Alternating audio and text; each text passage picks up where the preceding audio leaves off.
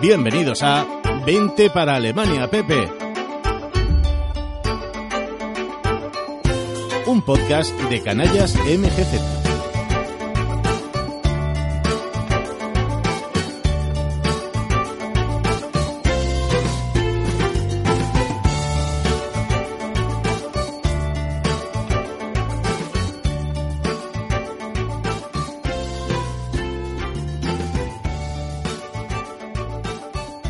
Hola amigos, Eh, bienvenidos a este podcast. Como dije en su primer capítulo, este podcast, mm, el podcast más personal que puedo grabar, porque explico mis experiencias en Alemania. Tengo que pedir perdón por el tiempo que hemos pasado, que he pasado sin grabar este podcast. Y tengo que decir también que hay un episodio que está grabado, que está prácticamente editado, tampoco es que lleve mucha edición. No es que sea un vago, que también, es que ha habido causas que en el grupo de Telegram, telegram.me barra canallasmgz, en ese grupo se ha hablado y he decidido grabar un podcast de 20 para Alemania Pepe en el que voy a explicar por qué no he grabado este último mes. Y esto no es ni más ni menos que porque me he cambiado de trabajo. Lo que pasa es que aquí el proceso de cambio de trabajo ha sido algo, hmm, digamos, raro, ¿vale? Ha sido algo raro. Voy a explicaros por qué. Y a verte vais a entender algunas cositas de lo que implica trabajar aquí en Alemania. Bueno, yo estoy trabajando de enfermero, como muchos sabréis, o como algunos sabréis, o como no sabréis. Oh, sorpresa, soy enfermero. Yo estoy trabajando de enfermero desde el año 2012 aquí en Alemania. Me vine con un contrato, eh, el cual prácticamente no entendía, pero poco a poco he ido entendiendo un poquito mejor.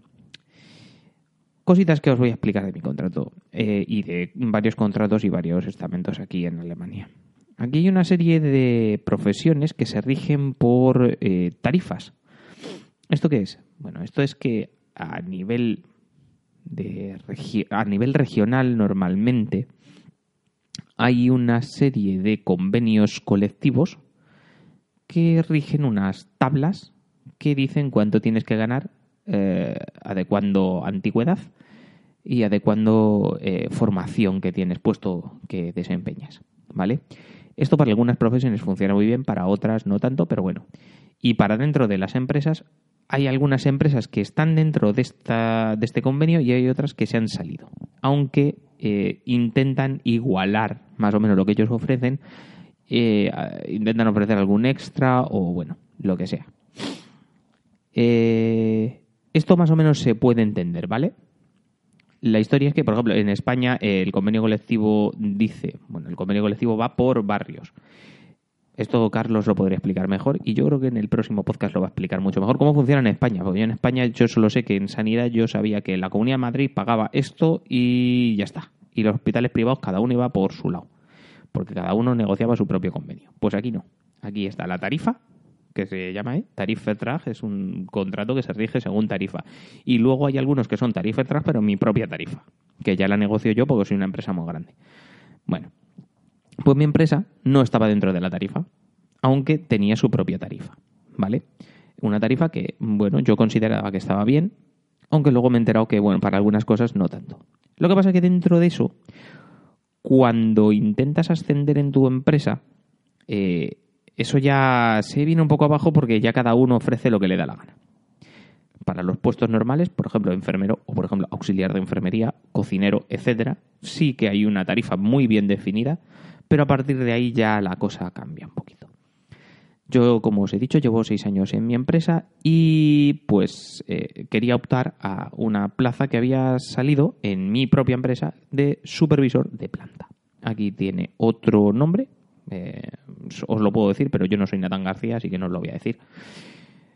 Pero bueno, yo quería optar a esa plaza que se quedaba libre en mi empresa. Para optar a esa plaza, aquí, en, Alemania, prácticamente para cada paso que quieres dar eh, y ascender en una serie de jerarquías, no todos los pasos, pero muchos sí, requieren una formación. Entonces yo me fui a la escuela y me apunté a la formación que requería esta plaza. Ya lo había optado hace tres años, pero me habían dicho que mi nivel de alemán no era el que ellos eh, desearían y que sería mejor que siguiera aprendiendo alemán y que en el futuro volviera a optar. Entonces yo fui, me apunté a la escuela, me dijeron si te cogemos, eh, va a ser una formación de un año y pico, pero a partir de que estás apuntado ya puedes desempeñar esa función de supervisor. Eh, muy bien, ya estoy en la escuela. Quiero optar a esta plaza. Vale, muy bien. Pues mira, cuando busque, me dijeron a mí, en mi empresa, que cuando busquemos a alguien, eh, te haremos una entrevista, porque todavía el, supervisor actual no se ha ido todavía, no hemos sacado esa plaza a concurso público, por decirlo así, no hemos hecho el anuncio de que buscamos a alguien. Cuando lo busquemos, te, te llamamos. Y hacemos una entrevista, como Dios manda, con papeles, con tu currículum en la mesa y como debe ser y tendrás las mismas oportunidades que todo el mundo que se presente. Y yo, maravilloso, perfecto. Lo que pasa es que mi empresa son muy cucos y cogieron a... Bueno, cogieron y dicen, hacemos reuniones de equipo de vez en cuando y en una de estas reuniones, una semana después de que yo me propusiera para este cargo, mm, mi empresa dice que van a traer a un supervisor de otra, de otro, de otra localidad que estaba trabajando ya para la empresa y que se lo van a traer a mi empresa para desempeñar las funciones de supervisor en la planta donde yo optaba a ser supervisor. Entonces, en ese momento yo me cabreo porque no me han dado ninguna opción y digo, pues voy a echar el currículum que ya tenía preparado, voy a coger y lo voy a echar en otras empresas.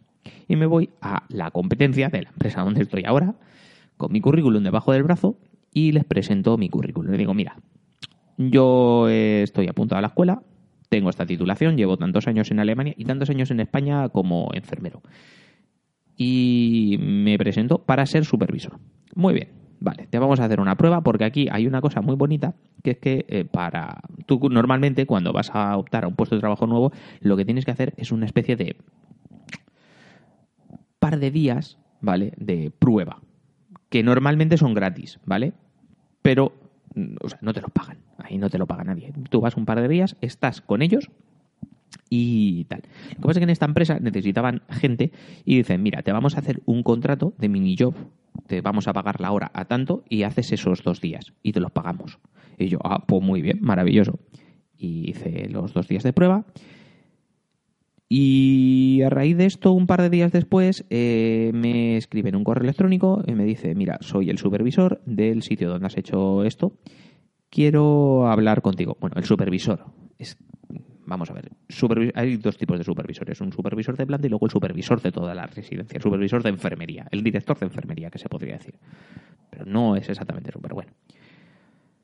Eh, me llama este señor, el jefe de enfermería y me dice, quiero, queremos tener una entrevista contigo. Yo voy a la entrevista y esa entrevista sí que fue ya más interesante porque fue una entrevista de una hora y media donde estuvieron ellos hablando de qué esperaban de mí, yo de qué esperaba de ellos, todo fue muy bien, ellos me hicieron una oferta interesante y me dijeron, mira, tenemos tu correo electrónico, te vamos a enviar a esta dirección una oferta económica. No te la podemos dar ahora porque quien está encargado de dar estas ofertas ahora mismo no está.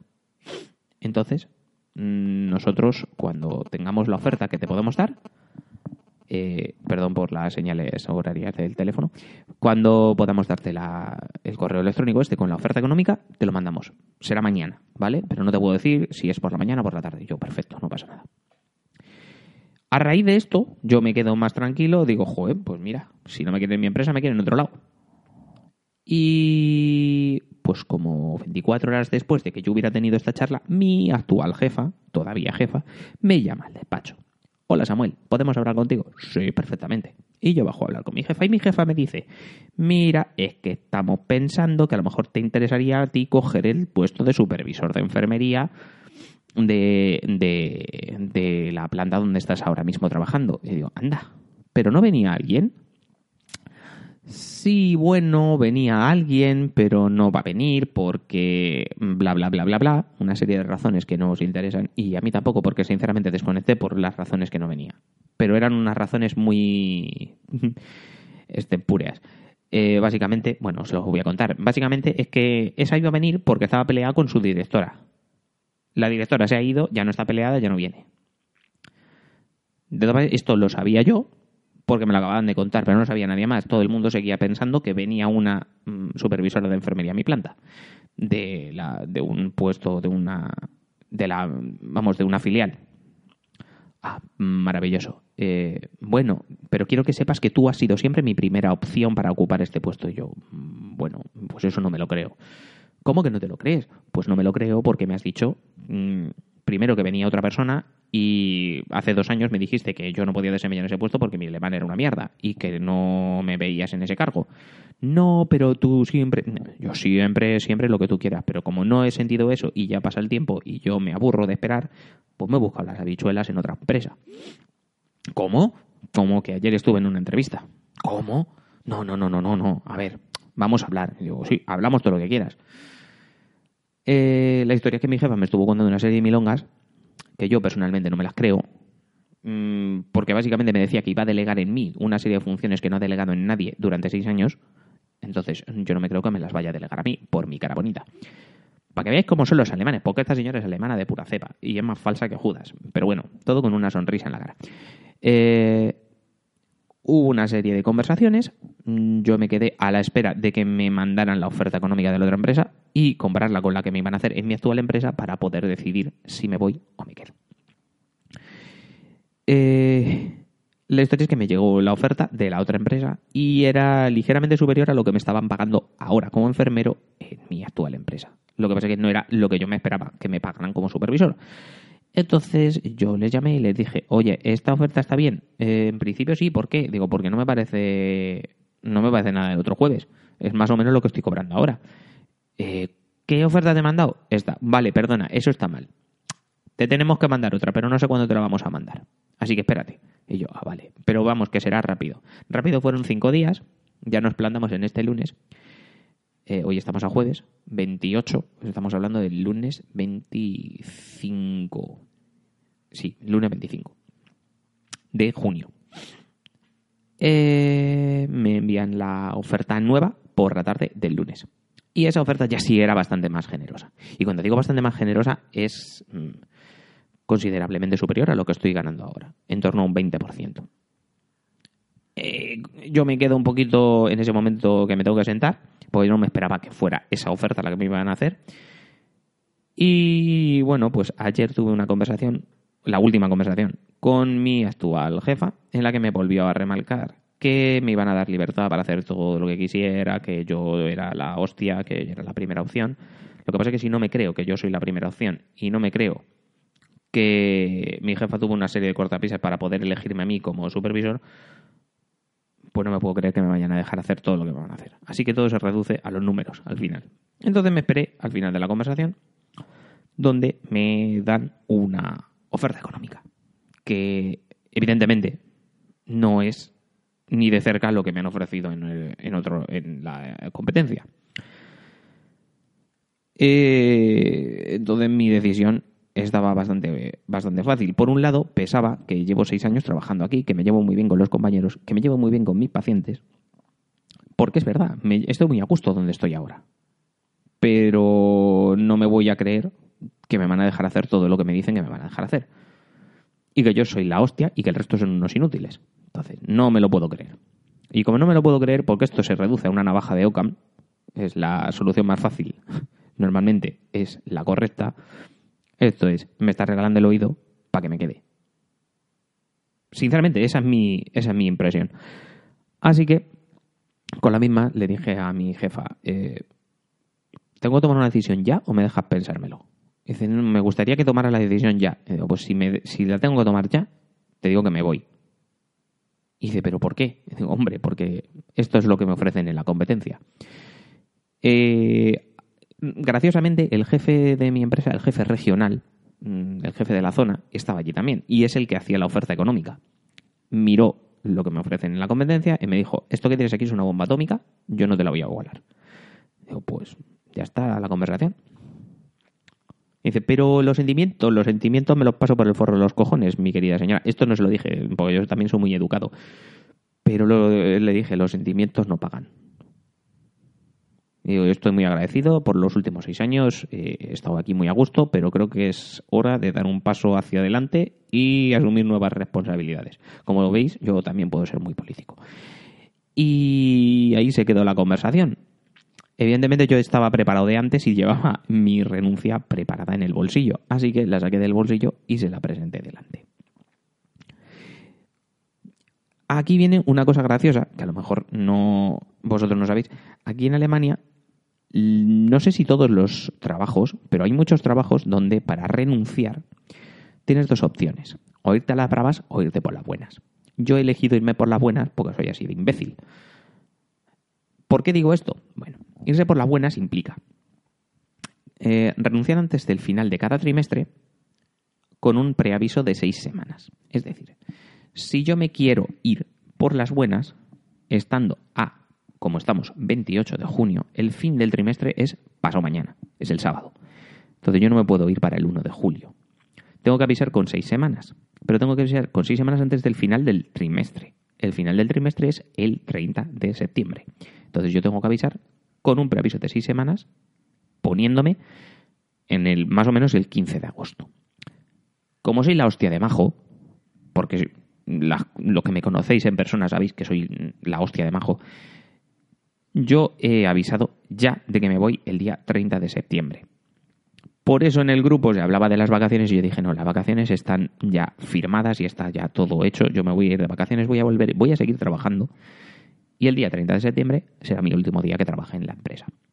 Esto que he hecho yo para poder irme con la cabeza bien alta y la conciencia bien tranquila, sabiendo que no dejo vendida mi empresa, que le estoy avisando con tres meses de que tienen que cubrir mi puesto, no lo ha hecho nadie en mi empresa en los últimos seis años. Los que mejor lo han hecho han avisado con sus seis semanas y se han ido a las seis semanas. Eso sí, cuando se van a las seis semanas empiezan a juntar los días de vacaciones y empiezan a juntarlo todo para en esas seis semanas no ir a trabajar ni un puñetero día. Yo voy a ir a trabajar hasta el último día. Puedo mis vacaciones en medio no las voy a tocar. También las cosas como son. Pero hay otra opción, que sí sé por las malas, y es hacer una, una recesión unilateral de contrato, sabiendo que no vas a, prácticamente no vas a trabajar más en esa empresa, te estás cerrando todas las puertas y te vas por las bravas a trabajar a partir del día que a ti te da la gana a la empresa nueva. Y yo tenía esa opción. De hecho, a mí me dijeron en la empresa donde voy a ir ahora que eh, lo hiciera así.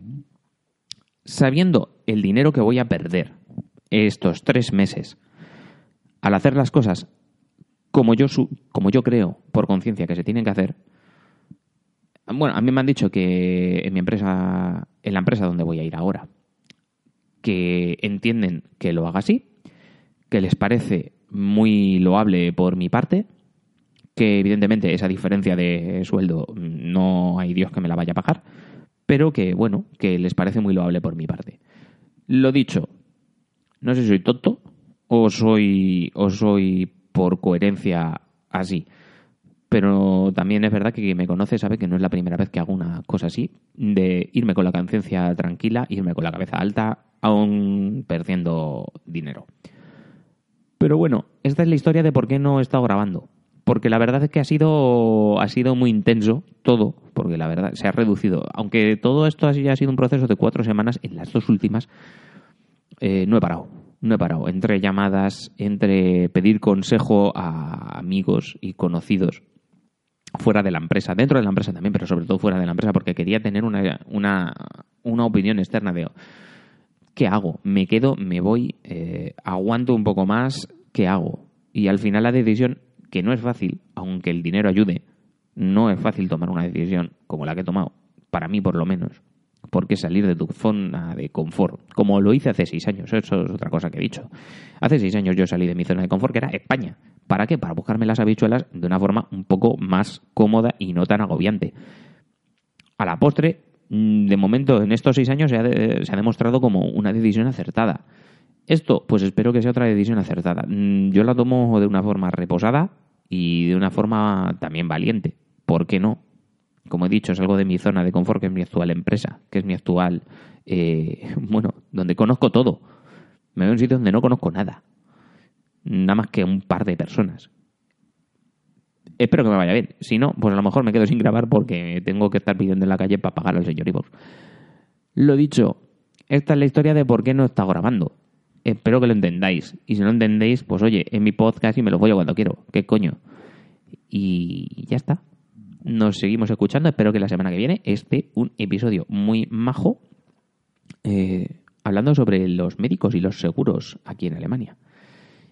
Y adiós.